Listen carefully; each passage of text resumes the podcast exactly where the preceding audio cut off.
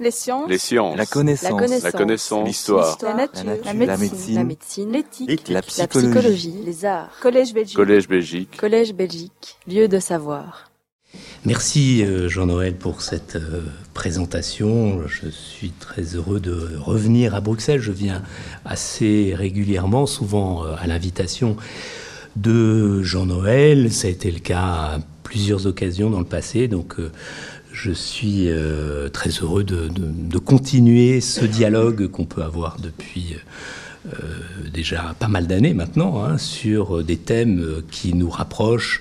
Donc les thèmes qui touchent autour des sciences, euh, autour de bien sûr la philosophie telle qu'elle peut penser les progrès des sciences.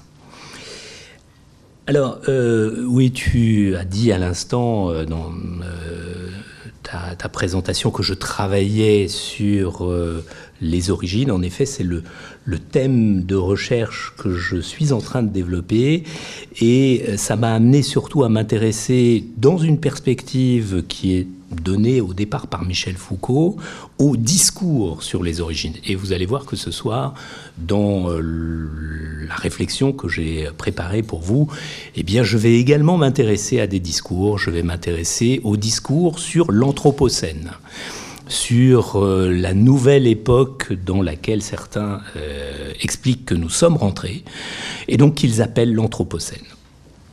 Alors, d'abord, je voudrais remercier euh, Pascal Chabot, euh, Jean-Noël Missa pour leur invitation, et puis pour l'occasion qu'ils me donnent de venir avec vous discuter ici à l'Académie royale de Belgique de quelques thèmes liés à l'espace et à la Terre, puisque c'est ça le, euh, titre hein, qui, a été retenu, je ne sais plus d'ailleurs comment euh, ce titre a été, on est abouti à ce titre, c'est une suggestion que j'ai approuvée. Donc penser la, Terre et l'espace, c'est le, le titre donc, qui entend inviter à méditer sur ce qui est la condition minimale de toute pensée, le fait donc d'avoir un espace, un espace où se développer et le fait de pouvoir s'appuyer sur un sol, sur une terre. Et c'est aussi une invitation à penser ce qui n'est ni tout à fait la Terre, ni tout à fait l'espace, mais qui se présente comme une euh, interface entre les deux. L'atmosphère, la couche gazeuse qui sépare la Terre ferme sur laquelle nous marchons des espaces intersidéraux que nous n'apercevons qu'à travers le filtre que forme cette même atmosphère. Comme on sait, si ni la Terre ni l'espace ne sont affectés en profondeur par les activités de l'homme, la couche intermédiaire qu'est l'atmosphère et tout ce qu'elle touche, notamment les êtres vivants à qui elle permet d'exister, est, elle, beaucoup plus altérée par ces mêmes activités. L'atmosphère est ce qui vient au contact des êtres vivants et leur procure un, un contexte de vie. C'est le milieu dans lequel ils baignent et dont ils ont en fait un besoin vital. Et ceci reste vrai même quand il s'agit de créatures vivant dans l'eau, comme euh, les poissons, puisque ces derniers respirent l'air qui est dissous dans l'eau. C'est dans la zone intermédiaire entre la Terre et l'espace que se développe toute vie, qui non seulement est dépendante de l'atmosphère, mais qui de plus y déploie une ambiance, une ambiance propre à chaque forme de vie. Ainsi, le mot atmosphère s'emploie-t-il en français, non seulement pour désigner la couche gazeuse entourant la Terre, mais aussi pour désigner l'ambiance qui peut régner dans une de ces régions. La Terre, l'espace, l'atmosphère, l'ambiance, voilà donc les quatre notions qui sont euh, intimement liées et euh, qui feront l'objet de la réflexion que je voudrais euh, développer avec vous.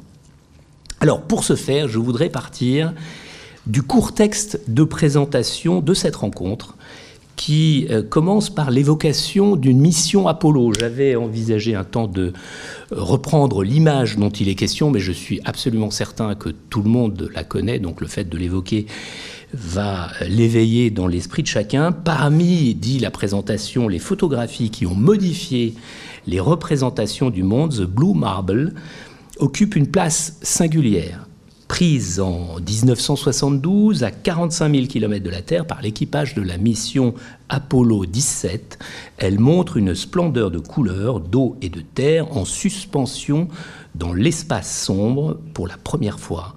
Les humains voient leur lieu de résidence. Alors, cette introduction m'a fait songer, peut-être sous l'effet d'une sorte de mauvais esprit, à une autre mission. Euh, la mission Apollo 13 en 1970. Il y a donc presque exactement un demi-siècle. Cette mission avait donné lieu à une des communications les plus célèbres de l'histoire de la conquête spatiale. Le vaisseau Apollo, qui était alors en orbite autour de la Lune, adressa au centre de contrôle de Houston le message suivant Houston, we have a problem.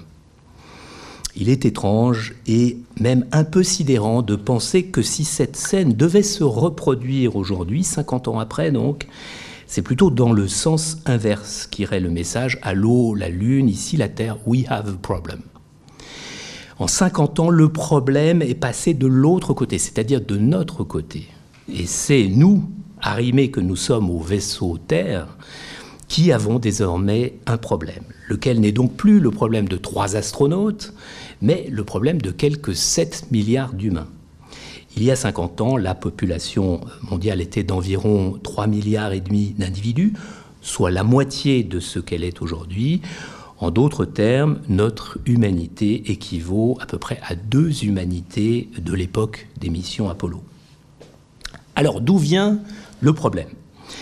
Étant donné son ampleur, il pourrait paraître téméraire d'espérer répondre à une telle question. Et pourtant, si le problème lui-même n'est pas simple, par une sorte d'ironie propre à tous les grands problèmes, il laisse facilement voir d'où il vient. Le problème vient de la température. Et euh, comme, comment un problème de température aurait-il pu ne pas se poser dans une civilisation qui s'est bâtie sur la chaleur? Je rappelle que la révolution industrielle et l'essor de ce que le regretté Gilbert Autois nommait les technosciences commencent par la machine à vapeur qui ne voit son fonctionnement réellement compris qu'avec les théories de la transformation de la chaleur que développe Sadi euh, Sadi Carnot notamment, et que ce dernier expose dans ses réflexions sur la puissance motrice du feu et sur les machines propres à développer cette puissance, livre qu'il publie en 1824, donc il y a pratiquement deux siècles.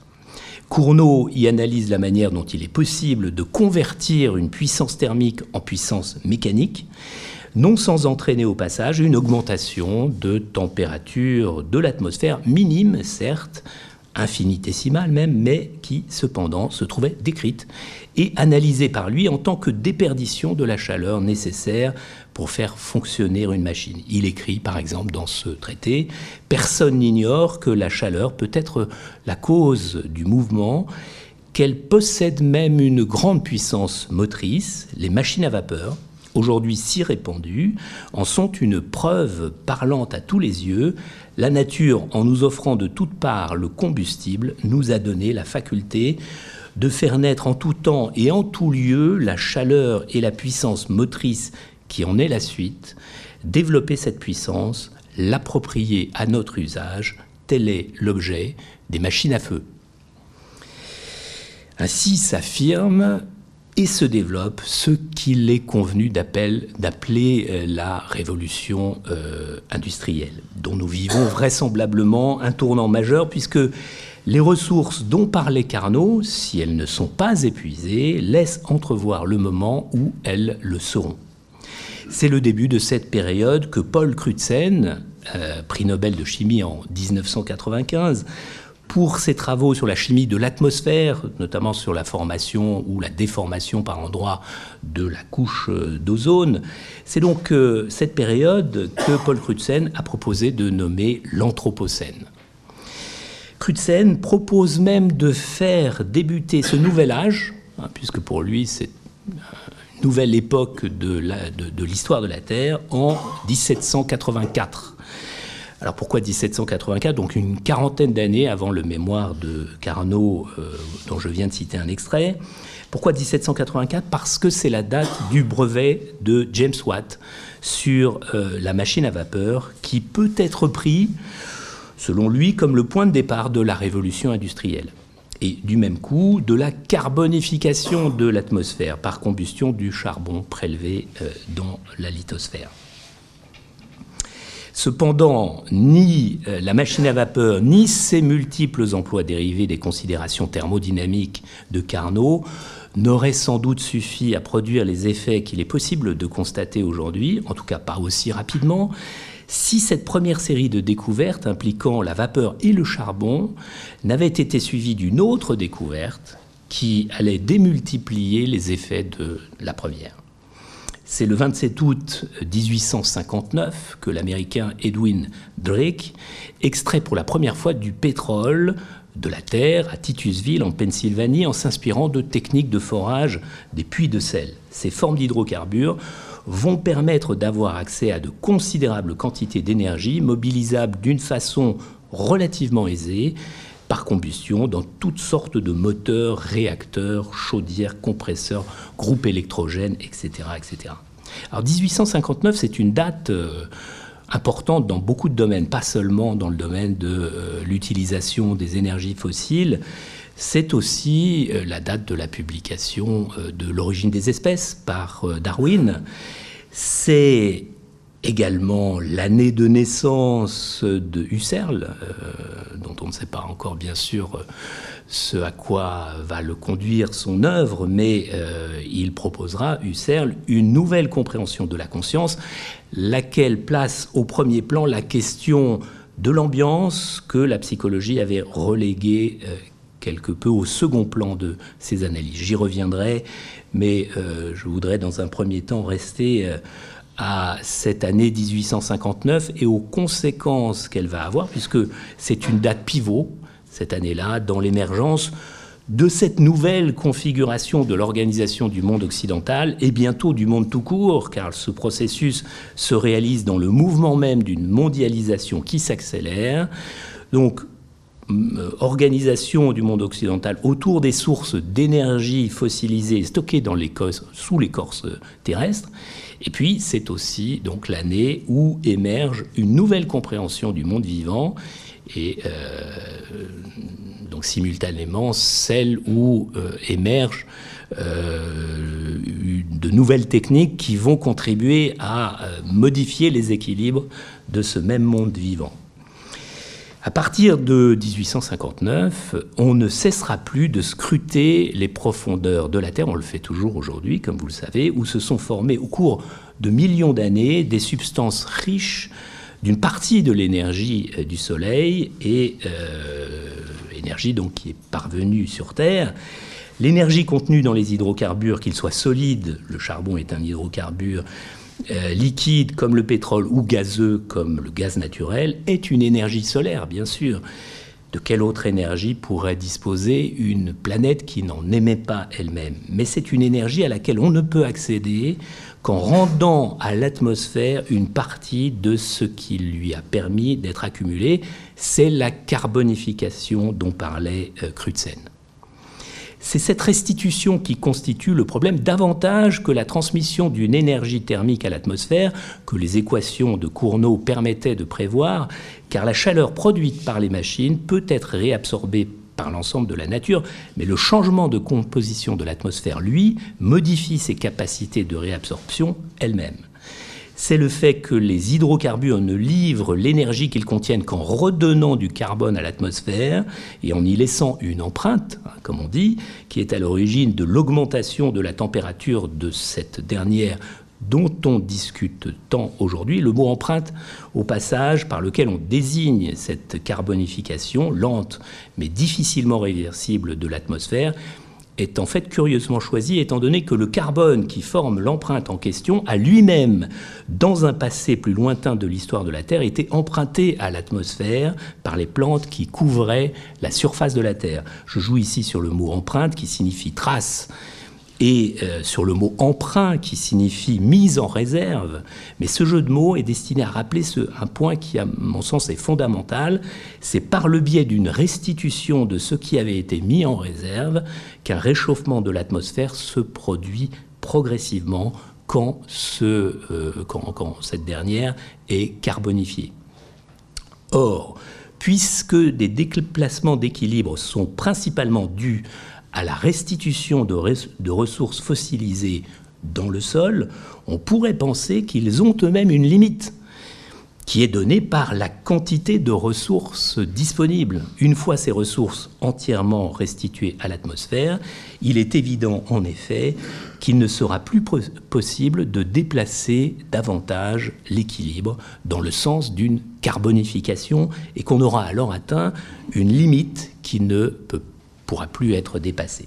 Alors, certains chercheurs se sont efforcés de déterminer à quelle élévation de température correspondrait la restitution complète des ressources fossiles dans l'atmosphère.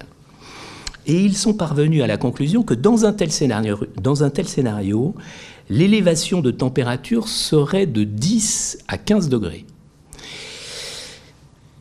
10 à 15 degrés par rapport aux valeurs moyennes observées avant l'ère industrielle, et ils en concluent qu'on ne peut compter sur cette forme de régulation par l'épuisement des ressources pour mettre fin à l'augmentation de la température moyenne de l'atmosphère, sauf à consentir à une sorte d'apocalypse à laquelle correspondrait euh, même l'évaluation la plus basse qu'ils donnent, hein, les 10 degrés euh, qu'ils avancent au minimum euh, qui serait la conséquence donc d'une restitution complète des ressources fossiles dans l'atmosphère. Pourtant, pourtant, il y a dans un tel calcul quelque chose d'un peu surprenant. Alors, je voudrais vous livrer euh, ce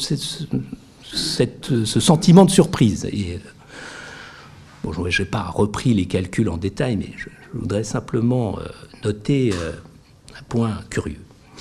En effet, d'après les données qui sont maintenant généralement acceptées, nous sommes parvenus aux alentours de 2015, donc il y a quelques années, à ce que les géologues appellent le pic du euh, pétrole, c'est-à-dire le moment où ont été consommées environ la moitié des ressources connues sur Terre.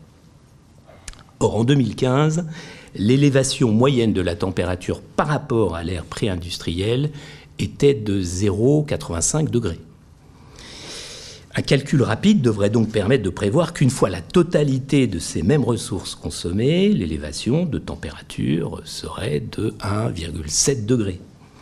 Très loin donc des 15, des 10 à 15 degrés qui sont censés être le résultat d'une combustion complète de ces mêmes ressources. Bien sûr, on peut admettre que les deux calculs ne fonctionnent pas exactement sur les mêmes bases. On peut admettre que dans un cas, par exemple, on a tenu compte principalement du pétrole et dans l'autre de l'ensemble des hydrocarbures. On peut admettre que de plus, on ne tient compte que des réserves connues, mais que d'autres réserves peuvent éventuellement apparaître qui ne sont pas encore connues. Certes. D'autre part, les climatologues insistent sur le fait qu'il faut tenir compte de certains effets de seuil, ce qu'ils appellent des effets de seuil qui rendent la courbe qui lie le degré de carbonification de l'atmosphère à l'augmentation de sa température moyenne non linéaire. Ainsi, par exemple, on parle beaucoup de la fonte du permafrost qui pourrait enclencher un phénomène d'amplification du réchauffement et qui produirait un de ces effets de seuil. Donc, là encore, c'est entendu, il y a des différences. Mais tout de même, la différence est telle entre 1,7 degré et 10 à 15 degrés qu'on reste tout de même un peu dubitatif. De plus, cette valeur de 1,7 degré est inférieure de quelques dixièmes de degré à ce que les experts du climat du GIEC indiquent comme étant l'objectif que doivent se fixer les politiques de l'ensemble des pays du monde qui, euh, selon ces experts, euh, serait de limiter euh, le réchauffement à 2 degrés. Alors on se prend à se demander si ceux qui nous prédisent des effondrements imminents, je reviendrai un petit peu plus loin sur leur discours, des effondrements non seulement imminents, mais irréversibles, catastrophiques, inévitables, ne ressemble pas quelque peu à ce maître d'hôtel dont Proust dit dans À la recherche du temps perdu qu'il prenait plaisir à torturer Françoise, la servante du narrateur, en lui annonçant par anticipation les nouvelles les plus effroyables sur le déroulement de la guerre. Je cite Proust, Je conseillais à Françoise et au maître d'hôtel d'aller se coucher. Mais celui-ci n'était guère pressé de quitter Françoise depuis que, grâce à la guerre, il avait trouvé un moyen plus efficace encore que l'expulsion des sœurs et l'affaire Dreyfus de la torturer. Ce soir-là, et chaque fois que j'allais auprès d'eux, pendant les quelques jours que je passais encore à Paris, j'entendis le maître d'hôtel dire à Françoise épouvantée Ils ne se pressent pas, c'est entendu, ils attendent que la poire soit mûre, mais ce jour-là, ils prendront Paris, et ce jour-là, pas de pitié. Il exagérait ainsi à tout instant les triomphes des Allemands, comme il avait fait jadis pour ceux des radicaux, il narrait en même temps leurs atrocités, afin que ces triomphes fussent plus pénibles encore à Françoise, laquelle ne cessait plus de dire Ah, Sainte Mère des Anges, ah, Marie Mère de Dieu.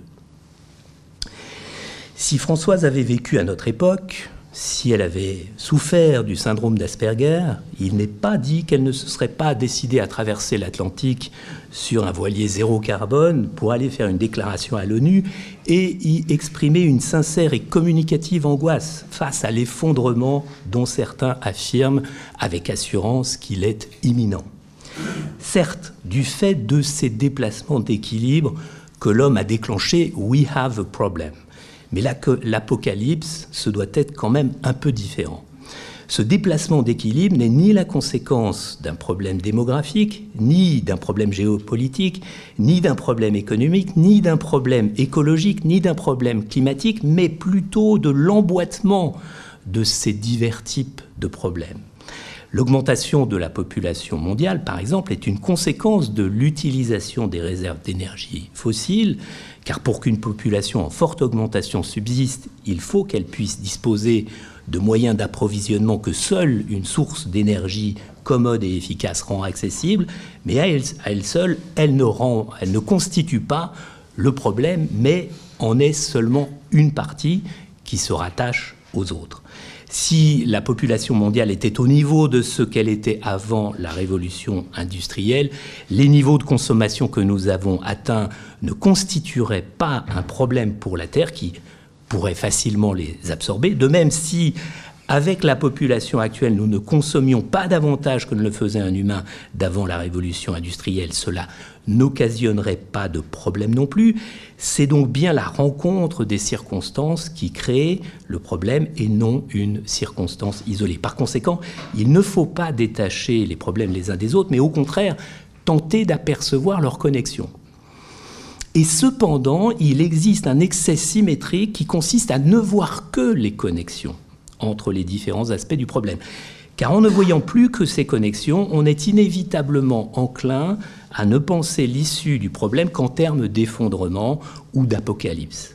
En effet, si tous les problèmes sont reliés les uns aux autres, il apparaît à la fois impossible de les résoudre et inévitable qu'ils se résolvent d'eux-mêmes à plus ou moins long terme dans un grand effondrement général. On bascule donc dans un autre excès. Il y a donc deux écueils à éviter. Ne pas voir les connexions entre les problèmes qui résultent euh, de l'utilisation des ressources dites fossiles et ne voir que les connexions entre ces euh, problèmes. Résumons, dans le débat sur l'Anthropocène, nous rencontrons de nombreux pièges qui prennent la forme d'excès interprétatifs à éviter. Pour repérer la nature de ces excès, donc pour comprendre dans quel cadre conceptuel a été posé le débat sur l'évolution de l'atmosphère, il faut, c'est en tout cas l'idée que je voudrais euh, défendre ici, procéder à une analyse de discours. Il faut se pencher non sur les faits, mais sur la façon dont divers commentateurs mettent en valeur ou bien au contraire négligent ces faits dans les discours et les narrations qu'ils élaborent au sujet de l'Anthropocène. Quel est le régime de prise en compte ou de négligence qu'on peut repérer dans les différents discours sur euh, l'Anthropocène? Voilà la question qu'il convient à mon sens de poser et que je me propose donc de poser avec vous.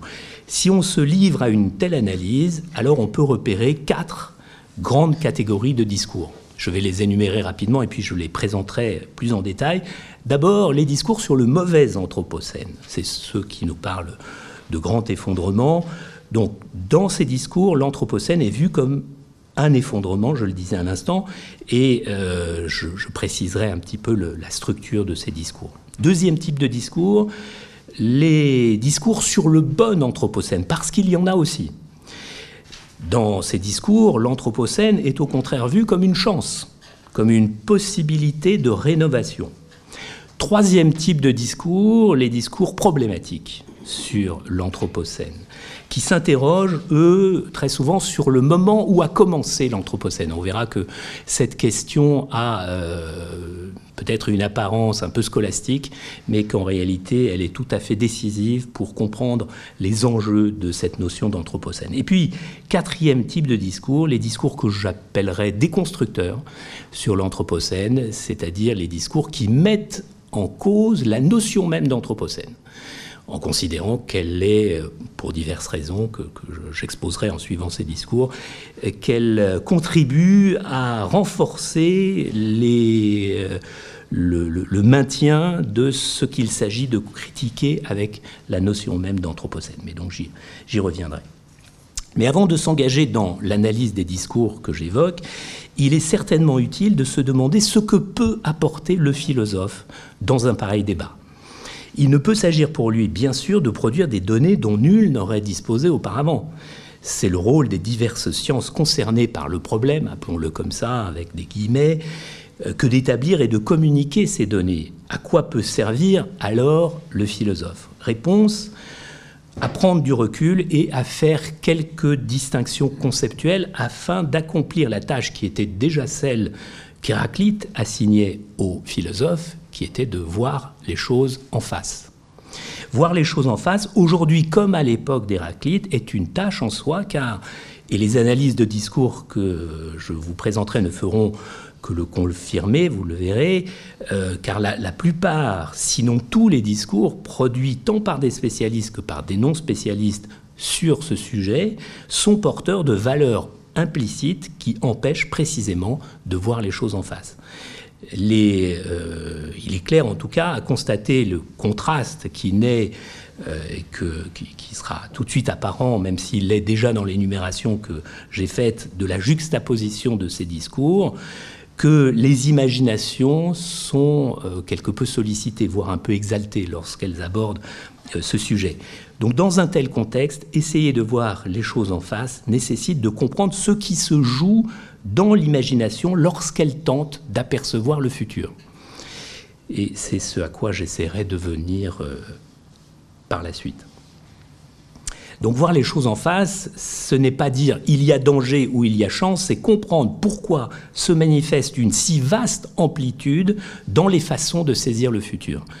Mais donc venons-en à l'examen des quatre types de discours que j'annonçais, et c'est ensuite seulement que euh, nous pourrons entreprendre cette question de la façon dont on peut tirer parti de cette analyse pour mieux euh, préciser euh, ce qu'elle éclaire. Le premier type de discours, donc, qu'on peut identifier, tend à mettre en relief un mauvais anthropocène. C'est dans cette catégorie que rentrent les discours qui prédisent un inévitable effondrement du système dans lequel nous vivons, et ceci pour certains de ces discours jusqu'à une apocalypse. Hein. Certains euh, n'hésitent pas à employer le terme. Dans l'une de ces variantes, ces discours se revendiquent d'un catastrophisme qu'ils qualifient eux-mêmes modestement d'éclairé. Ainsi, par exemple, Jean-Pierre Dupuis euh, n'hésite pas à écrire Le temps est venu de mener une réflexion sur le destin apocalyptique de l'humanité nous avons en effet acquis la certitude que l'humanité était devenue capable de s'anéantir elle-même, soit directement par les armes de destruction massive, soit indirectement par l'altération des conditions nécessaires à sa survie. Le pire n'est plus à venir, mais est déjà advenu. Et ce que nous considérons comme impossible est désormais certain ce que nous considérions comme impossible est désormais certain. Et pourtant, nous refusons de croire à la réalité du danger, même si nous en constatons tous les jours la présence. Face à cette situation inédite, la théorie du risque ne suffit plus. C'est à l'inévitabilité de la catastrophe et non à sa simple possibilité que nous devons désormais nous confronter. Oui, on ne peut pas être plus, bon, plus catastrophiste. Ces discours ont si bien prospéré qu'ils en sont venus à susciter l'apparition d'une nouvelle discipline, la collapsologie, qui se voue à l'étude de la catastrophe à venir. Ainsi, trois collapsologues, euh, Agnès Sinaï, Pablo Servigne et Yves Cochet, auteurs de livres savants et bien documentés sur la Terre et son évolution climatique récente, affirment qu'ils sont convaincus que l'effondrement est inévitable. Et à leurs analyses, qui se fondent en grande partie sur le concept de multiples boucles de rétroaction auto-renforçante, c'est leur c'est une de leurs expressions favorites. Donc je reprends multiples boucles de rétroaction auto-renforçante entre éléments du système Terre. Donc ce sont des, boucles de rétroaction qui sont, selon eux, responsables de ces effets de seuil que j'évoquais euh, à l'instant. Euh, donc euh, à ces analyses, ils joignent une série de données chiffrées parmi lesquelles l'augmentation de la température globale de l'atmosphère fait, figure de résumé général. Et euh, ils insistent sur le fait que les effets de cette augmentation donc, ne sont pas linéaires et que très vraisemblablement on va assister à une brutale et euh, évidemment euh, apocalyptique évolution prochainement. Ils ajoutent à cela l'influence d'un facteur aggravant qui tient à ce qu'ils nomment des caractéristiques cognitives de l'espèce humaine. Alors voici ce qu'ils écrivent. La première caractéristique s'énonce comme suit l'immensité, c'est-à-dire euh, oui, c'est ça, l'immensité, c'est-à-dire l'imminence et l'ampleur de la catastrophe éco-anthropologique est telle qu'elle excède nos capacités de compréhension, aussi bien de perception que d'imagination. Elle est irreprésentable, démesurée, supraliminaire, comme dit le philosophe Gunther Anders. La seconde relève de la spécularité des croyances et des comportements. Une personne informée de l'effondrement rapproché ne se demande pas si elle veut changer sa vie, c'est-à-dire diminuer drastiquement son empreinte écologique, mais seulement si elle le ferait au cas où un certain nombre d'autres le feraient aussi. Alors, tout ceci concourt à une conclusion dont on devine qu'elle est peu réjouissante, même si euh, les auteurs se défendent de tout pessimisme qu'auraient été s'ils avaient été pessimistes, hein, et qui consiste à voir dans chaque désordre de l'atmosphère le signe d'un dérèglement beaucoup plus profond en passe de tout engloutir. Ainsi, par exemple, Alexander Fedro, auteur d'un ouvrage intitulé Pour une philosophie de l'Anthropocène, résume-t-il son optimisme euh, de la façon suivante Sur Terre comme sur mer, les perspectives sont sombres. Ces auteurs sont manifestement contrariés par le monde contemporain, crispé, inquiet, et ils produisent des textes qui reflètent cette contrariété. Ils sont convaincus, nous explique-t-il, que tout va s'effondrer. Mais qu'est-ce que ça prouve au juste qu'ils en soient convaincus? En quoi leur conviction est-elle un argument dès lors qu'elle est appuyée sur des données simplificatrices, pour ne pas dire simplistes, et toujours regardée sous l'angle de la possibilité du pire? Qu'est-ce qui garantit que leur conviction n'est pas une sorte de préférence pour des couleurs sombres qui n'auraient dès lors rien de probant, ni surtout rien qui soit susceptible de satisfaire le seul critère qui doit nous guider, qui est d'essayer de voir les choses en face, comme je disais euh, tout à l'heure? Que le pire soit possible, qui peut le nier? Mais que le pire soit certain, qui ne peut en douter À part peut-être ces modernes maîtres d'hôtel? On pourrait leur répondre qu'un scénario qui évoquerait l'épuisement des ressources d'hydrocarbures dans les prochaines décennies, se traduisant par une hausse progressive des prix de l'énergie et la compensation, elle aussi progressive, de l'énergie fossile par d'autres sources d'énergie, est tout aussi plausible que le scénario qu'ils affirment être inévitable. Je me suis ici contenté de remplacer l'adverbe brutalement par l'adverbe progressivement. Il ne faut rien de plus pour dénouer le sortilège de ces prédictions d'effondrement, qui sont en fait des mises en exergue de la brutalité possible du futur. Possible, oui, sans doute, mais pas certaine, car un effondrement progressif n'est plus tout à fait un effondrement. L'évocation de ce que ces auteurs appellent caractéristiques cognitive de l'espèce, qui se limite ici à l'invocation de seulement deux caractéristiques, est par elle-même un, élément bienvenu dans le débat. Ce que l'homme comprend de sa propre situation constitue un élément décisif de la façon dont il se comporte en face des problèmes qui lui échoient. ou plutôt il le serait à condition de ne, de, de ne pas le faire intervenir de façon aussi superficielle, pour ne pas dire indigente. Car si ce facteur identifié comme important, si ce facteur donc est le facteur humain est identifié comme important, comment son examen peut-il être réduit à l'invocation de seulement deux caractéristiques cognitives? En somme, ces collapsologues ont certainement raison de faire entrer un ingrédient humain dans la réflexion, mais précisément parce qu'ils ont raison de ne pas réduire le problème à une litanie de courbes d'évolution de tel ou tel paramètre, il est navrant de les voir se rabattre sur quelques notions opportunément glanées pour servir leur prédiction pour euh, les couleurs sombres.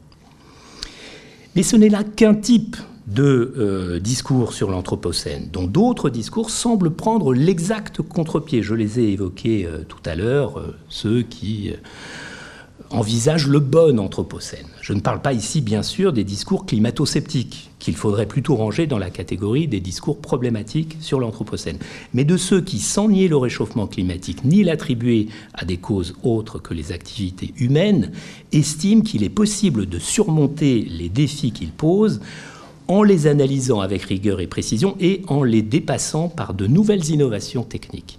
Ainsi, à côté des discours qui prédisent la fin, sinon de notre espèce, du moins du système qui lui a permis de prospérer depuis quelques siècles, nous voyons d'autres discours qui, eux, prédisent au contraire le dépassement de la finitude de l'homme.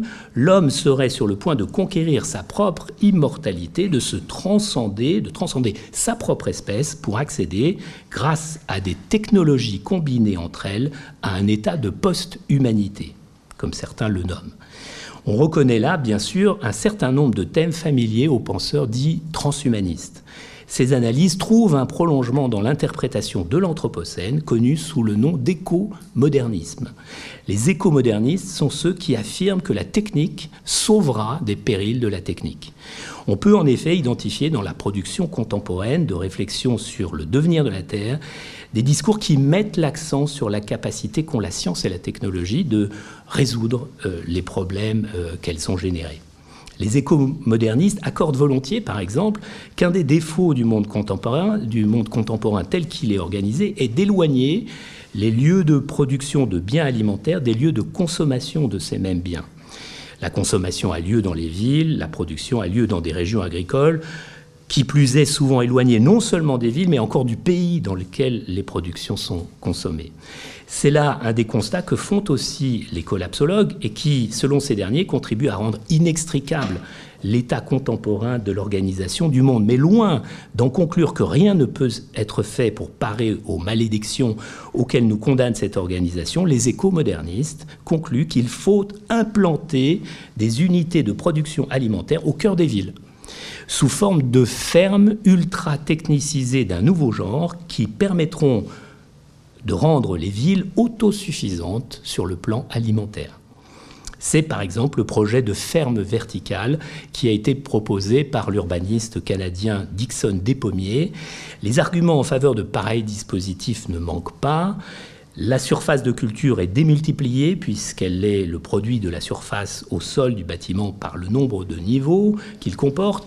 En plus, sur chaque niveau, il y a encore plusieurs niveaux de, culture qui peuvent être euh, découpés.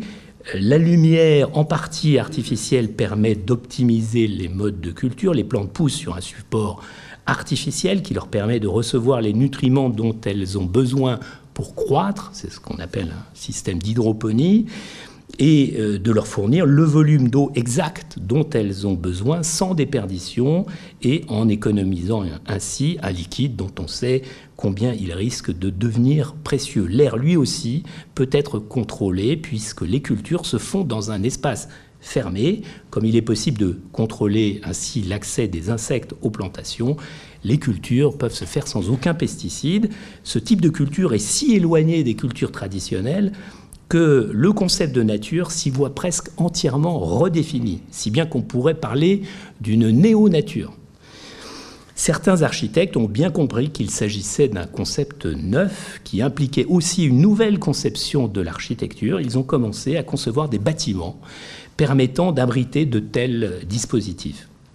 Il s'agit d'une forme d'agriculture urbaine ultra dense, ultra intensive, ultra technicisée, salade, carottes, tomates, oranges, citrons, pamplemousse, courgettes, navets, olives, pommes de terre, blé, orge, avoine, etc.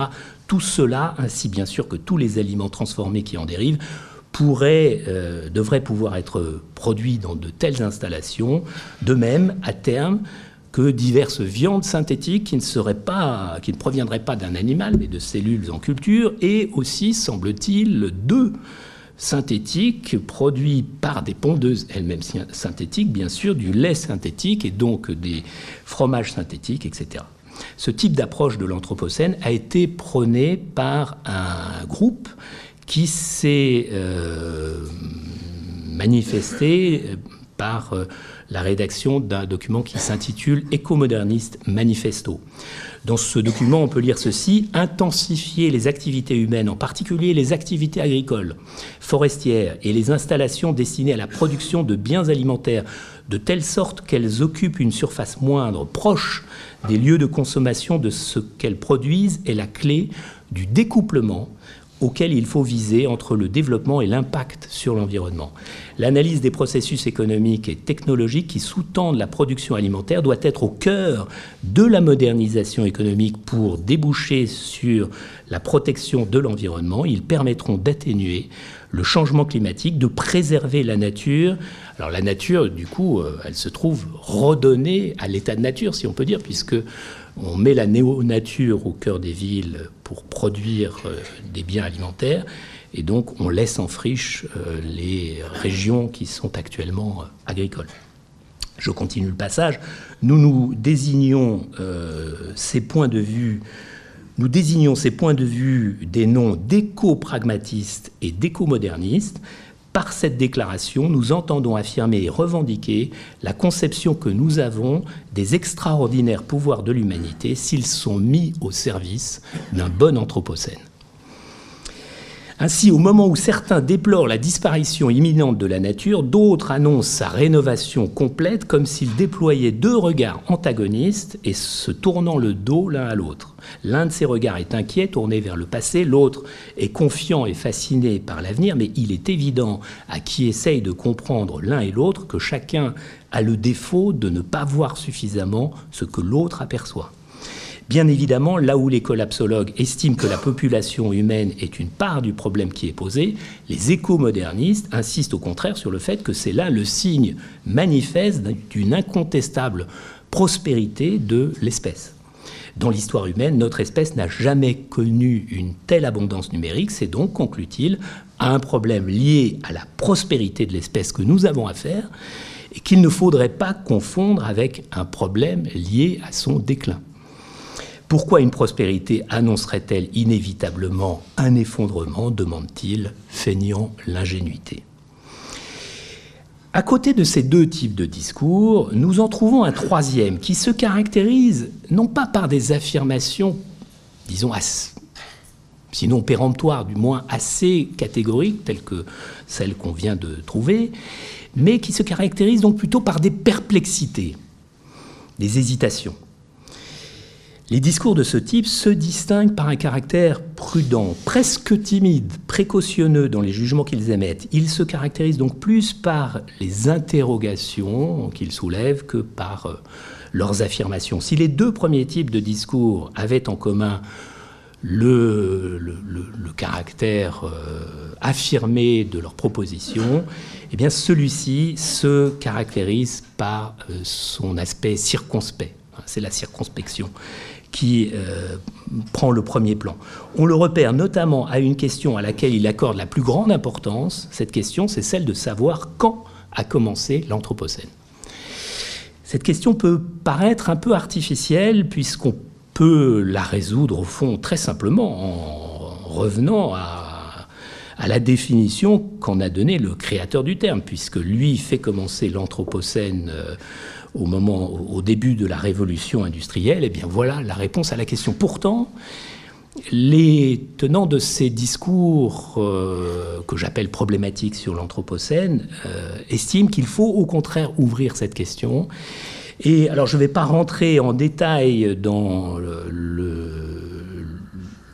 débat qui a été généré autour de cette question, mais je voudrais quand même commenter deux scénarios possibles, deux scénarios qui, à mon sens, euh, illustrent bien l'enjeu du problème. l'un des scénarios consiste à faire démarrer l'Anthropocène avec, euh, il y a environ 10 000 ans, avec le début de la socialisation de l'homme. Et l'autre scénario consiste à conserver euh, la définition de Crutzen, c'est-à-dire à faire démarrer euh, l'Anthropocène avec la révolution industrielle. Alors, ce troisième type est illustré par exemple par un penseur comme Philippe Descola, qui est euh, un anthropologue, euh, professeur au Collège de France. Il fait remarquer, Philippe Descola, qu'il a longtemps été réticent à admettre la validité de ce concept d'anthropocène auquel il s'est finalement, dit-il, converti. Mais même après cette conversion, on va le voir, il reste attaché à souligner que cette différence entre ce qui précède l'Anthropocène et ce qui suit est seulement quantitative. Il n'y a pas, selon lui, de différence euh, qualitative. Donc il y a une certaine réticence à admettre l'idée qu'il y a eu euh, véritablement un basculement, et cette, réticence, elle est due, explique-t-il, au fait que l'homme a toujours eu une empreinte sur la nature. Et Descola l'a montré notamment en étudiant la façon dont les tribus hachoirs d'Amazonie, loin d'être neutres pour leur environnement, avaient altéré aussi profondément ce dernier. Toutefois, donc, tout bien considéré, il a fini par concéder une certaine différence entre l'exploitation de la nature primitive et son exploitation contemporaine. Différence dont il concède qu'elle puisse être identifiée par un concept, même si ce dernier est davantage, je le disais à l'instant, selon lui, le résultat d'un changement quantitatif que celui d'un changement qualitatif. Et euh, je le cite ici, on entrait ainsi de plein pied dans l'illusion majeure de ces deux derniers siècles, la nature comme ressource infinie permettant une croissance infinie au perfectionnement infini des techniques. En ce sens, la machine de Watt n'est pas tant la cause première de l'entrée dans l'Anthropocène que le premier résultat de l'accélération des échanges marchands, accélération qui rendait nécessaire le contrôle des énergies fossiles, désormais plus importante pour la production et le transport que l'énergie stockée dans les êtres vivants. La discussion portant sur le point de départ de l'Anthropocène est ainsi porteuse d'enjeux bien plus importants qu'il ne pourrait sembler au premier abord. Je le disais, je ne vais examiner que deux hypothèses. Euh, la première euh, est celle selon laquelle l'homme finalement a toujours altéré la nature et il n'a fait qu'augmenter son empreinte à un certain moment. Et puis l'autre euh, qui est celle selon laquelle il y a véritablement une rupture qualitative qui intervient avec la révolution industrielle et qui fait basculer euh, les sociétés humaines dans un type de rapport à la nature qui n'existait pas auparavant.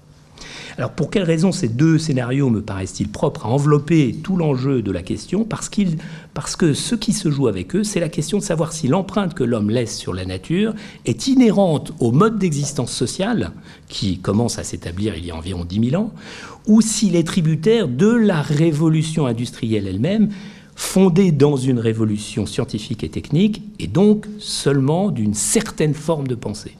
Entre ces deux scénarios, ce qui se joue, c'est l'évaluation qu'on peut faire de la civilisation techno-scientifique et du système d'organisation sociale qui lui a permis de s'établir. Si en effet on retient la première hypothèse, celle selon laquelle l'Anthropocène se confond avec l'âge de l'homme vivant en société, alors il est clair que la maîtrise technique de la nature devient simplement le déploiement de ce qui était depuis toujours l'essence de l'homme, l'homme en société et, sédentaire. Si au contraire le point de départ de l'Anthropocène est la révolution scientifique et technique, alors cela signifie que cette même révolution pourrait avoir négligé une partie de ce qu'est l'homme en raison de la fascination qu'elle éprouvait pour ce qu'elle venait de comprendre et de maîtriser. Si la discussion prend la tournure d'une discussion sans fin et tend à introduire des propositions alternatives toujours plus subtiles et nombreuses, c'est parce qu'elle tente de reconnaître à la fois les deux pôles identifiés précédemment et qu'elle s'épuise ainsi dans des jugements contrastés. Il y a du bon et il y a du mauvais, il y a du pour et il y a du con, d'un côté mais d'un autre côté, etc. etc. Ces discours semblent ainsi osciller entre les bons et les mauvais côtés de l'Anthropocène. Ils semblent fluctuer entre une perception d'un aspect et celui d'un aspect contraire, mais par cette oscillation même, ils confirment, s'il en était besoin, l'existence de deux pôles dans les discours sur l'Anthropocène. Alors, dernier temps, euh, je ne sais pas euh, combien de temps il me reste. Euh, dernier moment, dernier temps de l'analyse, quatrième type de discours, donc, on peut distinguer un discours que j'ai intitulé Déconstructeur sur l'Anthropocène, qui lui va s'attacher non pas à savoir principalement à quel moment commence l'Anthropocène, mais euh, va s'attacher plutôt à savoir si le terme d'Anthropocène convient. Donc on ne discute plus la question euh, du moment de naissance de ce basculement, il s'agit bien de l'apparition de, des sociétés techniques et industrielles.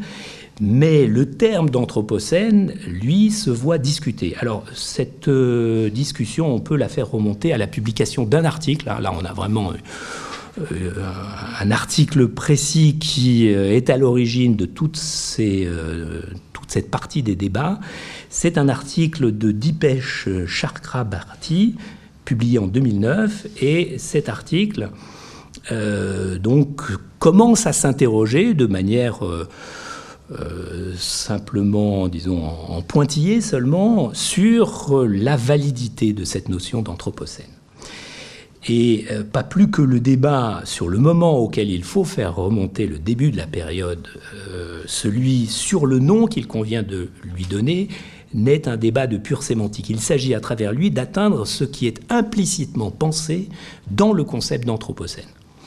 Parler non d'anthropocène, mais de capitalocène, par exemple, on verra que c'est le principal mot en fait qui est euh, proposé en, compétition avec Anthropocène, c'est envisager une cause possible des dérèglements constatés et l'indiquer dans le terme choisi pour désigner euh, la période en question. Alors, il y a d'autres termes qui ont été euh, proposés, éconocène, technocène, et puis manthropocène aussi. Alors, il faut le prononcer à l'anglaise, hein, sinon on ne comprend pas du tout. donc l'âge de l'homme, mais au sens du mal. Hein, euh, le mal de l'espèce humaine. Ce qui caractérise ces discours, c'est l'idée que la notion même d'anthropocène est fallacieuse. Elle ferait porter sur l'ensemble de l'humanité ce qui revient en fait à quelques individus promoteurs de tout un système d'existence. Nous ne vivons pas, écrit par exemple euh, Romain Fély dans son livre La grande adaptation climat, capitalisme et catastrophe, nous ne vivons pas dans l'Anthropocène, mais dans le capitalocène. L'accollement des mots dans le titre de son livre Capitalisme et catastrophe résume le propos. La vraie catastrophe, c'est le capitalisme. Tant que les formes de pensée qui assurent la domination de ce dernier ne sont pas nettement identifiées et neutralisées, il sera impossible de combattre efficacement les effets qui sont dénoncés sous l'intitulé général d'Anthropocène. C'est ça l'idée euh, de ces auteurs. Or, ce dernier, donc euh, l'Anthropocène, hein, la notion d'Anthropocène, joue le rôle d'obstacle pour voir euh, la nature des problèmes qui a engendré l'Anthropocène lui-même. Le fait d'attribuer à l'espèce humaine, dans son ensemble, et non à une forme de pensée présente chez certains humains, cette responsabilité, fait partie, selon cette conception, des dispositifs de stabilisation et de maintien du système en question. On voit ainsi comment la notion même d'anthropocène en vient à être critiquée par ceux-là même qui partagent pourtant l'inquiétude qui découle des constats qui avaient contribué à l'établir. Un tel récuse la, la, pertinence même de la notion euh, d'anthropocène et euh, euh, un tel discours récuse la pertinence même donc de la notion d'anthropocène et la prend même pour cible. Alors ce tour d'horizon des discours sur l'Anthropocène est suffisant pour nous conduire à apercevoir un moyen d'en saisir l'articulation. Nous avons en effet repéré quatre types de discours sur l'Anthropocène, or que constatons-nous? À quelques rares exceptions près, ce qui fait défaut dans ces analyses, c'est le vécu humain des transformations qu'elles évoquent. je dis quelques rares exceptions près, la seule, la seule exception réelle en fait que j'ai mentionnée, c'est peut-être paradoxalement, euh, le discours sur le mauvais anthropocène qui, vous vous en souvenez, évoquait euh, euh, des, des, facteurs cognitifs humains. Hein, c'est une manière, même si c'est très limité, de prendre en compte un élément humain. Qu'il s'agisse du bon anthropocène, du mauvais anthropocène, de l'anthropocène qui, qui est à la fois bon et mauvais, un discours sur l'anthropocène problématique, ou encore de l'anthropocène qui n'est ni bon ni mauvais, discours déconstructeur sur l'anthropocène, à chaque fois, c'est la manière dont l'homme se trouve concerné par les déplacements d'équilibre qu'il a provoqués qui forme la partie la plus négligée de l'analyse. En particulier, dans ces différents discours, et en dépit de leur euh, diversité, aucune différence n'est faite entre le lieu et l'espace. Et c'est pourquoi je voudrais emmener, pour conclure cette présentation, le débat sur ce terrain où il ne va presque jamais et tenter de tenir compte du fait que c'est l'homme qui pose des questions sur son avenir et que c'est donc d'une connaissance de l'homme plus que d'une connaissance de la nature qu'il faut partir. Cette connaissance de l'homme nous renvoie alors au terreau d'où naissent toutes ses pensées, ce sol, cette terre qui, que constituent ses humeurs et plus spécialement même l'humeur des lieux.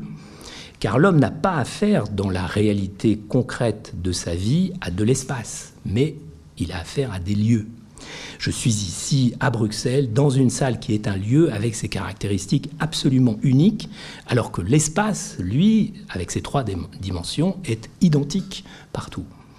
Chaque lieu possède son atmosphère, son humeur, et en modifiant la température globale de, la planète, c'est d'abord cela qu'on modifie. L'atmosphère et l'humeur des lieux, et du même coup leur caractère plus ou moins hospitalier.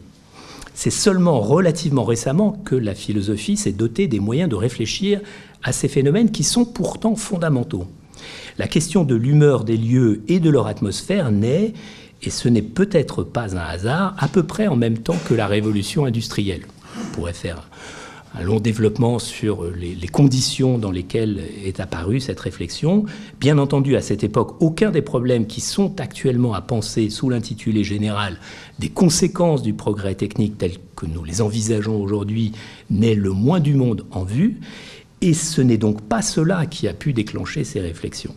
Mais il se peut qu'on ait été fasciné par l'apparition d'ambiances urbaines qui jusque-là n'existaient pas, la gare, l'usine, l'éclairage nocturne des villes, les brasseries éclairées tard la nuit que décrit Baudelaire au centre de Paris, etc. C'est donc tout un ensemble de nouveaux contextes et de nouvelles ambiances qui accompagnent la révolution industrielle. Ces premières réflexions furent reprises par la phénoménologie qui, avec Husserl, que j'évoquais rapidement euh, en commençant, euh, avec Husserl et avec l'une de ses principales découvertes, qui est que la subjectivité a affaire précisément à des lieux et non à de l'espace, eh bien, contribue à sa manière euh, à enrichir ce débat. C'est cette subjectivité qui, à partir de l'espace, fabrique, pour ainsi dire, des lieux. C'est si vrai que je peux parfaitement me rappeler des coordonnées subjectives d'un lieu que j'ai traversé dans le passé sans me souvenir précisément des objets qui le constituaient. Je me souviens de la place d'un village où j'ai passé des vacances, de l'ambiance d'une des boutiques qui se trouvait sur cette place, de l'odeur des marronniers qui s'en dégageait quand le temps virait à l'orage, etc. Et tout cela sans me souvenir pourtant de chacun des objets qui constituaient la situation. Pourquoi? Parce que les lieux sont par eux-mêmes des ensembles mémorisés par la subjectivité et ils le sont parce que la subjectivité a d'abord un rapport au lieu et non à l'espace. Pour l'homme, un déplacement d'équilibre n'est pas simplement la formation d'un nouvel équilibre, mais c'est la destruction d'un lieu. Si demain à Bruxelles règne le climat qui règne aujourd'hui à Alger et à Paris celui qui règne aujourd'hui à Dakar, il y aura probablement pour les hommes, non pour la nature, il y aura problème plutôt pour les hommes, mais non pour la nature qui, elle, se rétablira dans un nouvel équilibre. Ce que nous voyons apparaître avec la notion de lieu, c'est l'origine cachée de la polarité que je désignais comme bon et mauvais anthropocène, derrière ce bon et ce mauvais anthropocène, il y a une distinction plus profonde à faire, la distinction entre le lieu et l'espace. Et c'est en ce sens que le fait qu'on ne trouve pas d'indice de la distinction entre lieu et espace dans les œuvres philosophiques qui précèdent la révolution industrielle, c'est en fait tout l'inverse. Hein.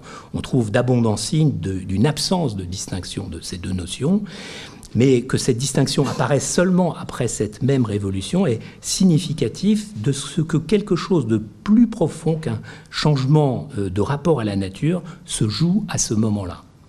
Avant la révolution industrielle, l'homme connaissait une unique notion d'espace-lieu, qu'il nommait d'ailleurs le plus souvent espace, après la révolution industrielle, ces deux notions commencent pour lui à se dissocier. Désormais, il y a d'un côté le lieu, qui est typiquement le lieu d'un séjour, lieu, vie, lieu de vie, où la tonalité propre à euh, la vie est sentie et vécue, et de l'autre côté, l'espace, à l'intérieur duquel les lieux euh, sont découpés. Cet espace est interchangeable, il possède des caractères propres à toute géométrie, trois dimensions, largeur, hauteur, profondeur. Ces caractéristiques sont bien sûr trouvées dans les lieux, mais dans les lieux, il n'y a pas seulement ces caractéristiques. Il y a en plus ce qui fait d'eux précisément des lieux, ce qui fait donc qu'ils sont sentis, vécus et qu'ils communiquent une humeur. C'est parce que nous vivons dans des lieux et non dans des espaces que l'avenir apparaît si fortement contrasté et qu'il donne naissance au discours que nous avons analysé et rangé en quatre catégories. Certains, en effet, voient de l'espace là où d'autres voient des lieux. L'éco-moderniste voit de l'espace, voit que l'espace peut être aménagé autrement. Le collapsologue, lui, voit que les lieux seront détruits à jamais. Celui qui tient un discours problématique sur l'Anthropocène voit tantôt l'espace, tantôt les, lieux, et certains tentent d'échapper à ces dilemmes en les récusant, mais ils ne font que de tomber sur une autre catégorie, en l'occurrence celle de capitalisme, hein, le plus souvent, qui assume en réalité les mêmes fonctions, puisque justement, ils accusent le capitalisme d'avoir détruit les lieux en les traitant comme de simples portions de l'espace. Bref, le vrai centre de gravité du débat, ce n'est pas le caractère bon ou mauvais de l'Anthropocène, c'est la manière dont on parvient à rendre compte des lieux dans leurs, différents, euh, dans, différences par rapport à l'espace. Et c'est donc cela qu'il faudrait approfondir au lieu de le négliger comme on le voit faire par tant de commentateurs de la notion d'anthropocène, si on introduit cette différence, à défaut de savoir mieux ce qu'il faut faire pour résoudre le problème, toujours entre guillemets, on comprend mieux pourquoi le débat tel qu'il est posé est insoluble et pourquoi c'est la façon dont l'homme tisse ses rapports à son propre avenir qui, en fait, crée euh, le débat en question. Alors j'ai essayé de déplacer le problème en attirant l'attention vers cette différence entre espace et lieu qui me paraît porteuse de conséquences et d'enjeux considérables que je ne fais ici euh, qu'esquisser. Alors on me dira peut-être, mais si cette différence est si considérable, pourquoi ne l'avoir introduite qu'à la fin de votre présentation? Et je répondrai, elle était en réalité présente dès le début, puisque j'ai d'emblée évoqué l'atmosphère, l'ambiance, etc. Qu'est-ce qu'un lieu en effet? Comment le définir? Réponse, c'est un espace doté d'une atmosphère, au sens de l'ambiance comme au sens de la possibilité vitale d'y exister. Mais si je fais à la fois les questions et les réponses, je me rends peut-être la tâche un peu facile, et donc pour ne pas trop céder à la facilité, je vous propose d'essayer de répondre à vos questions. Merci de votre attention.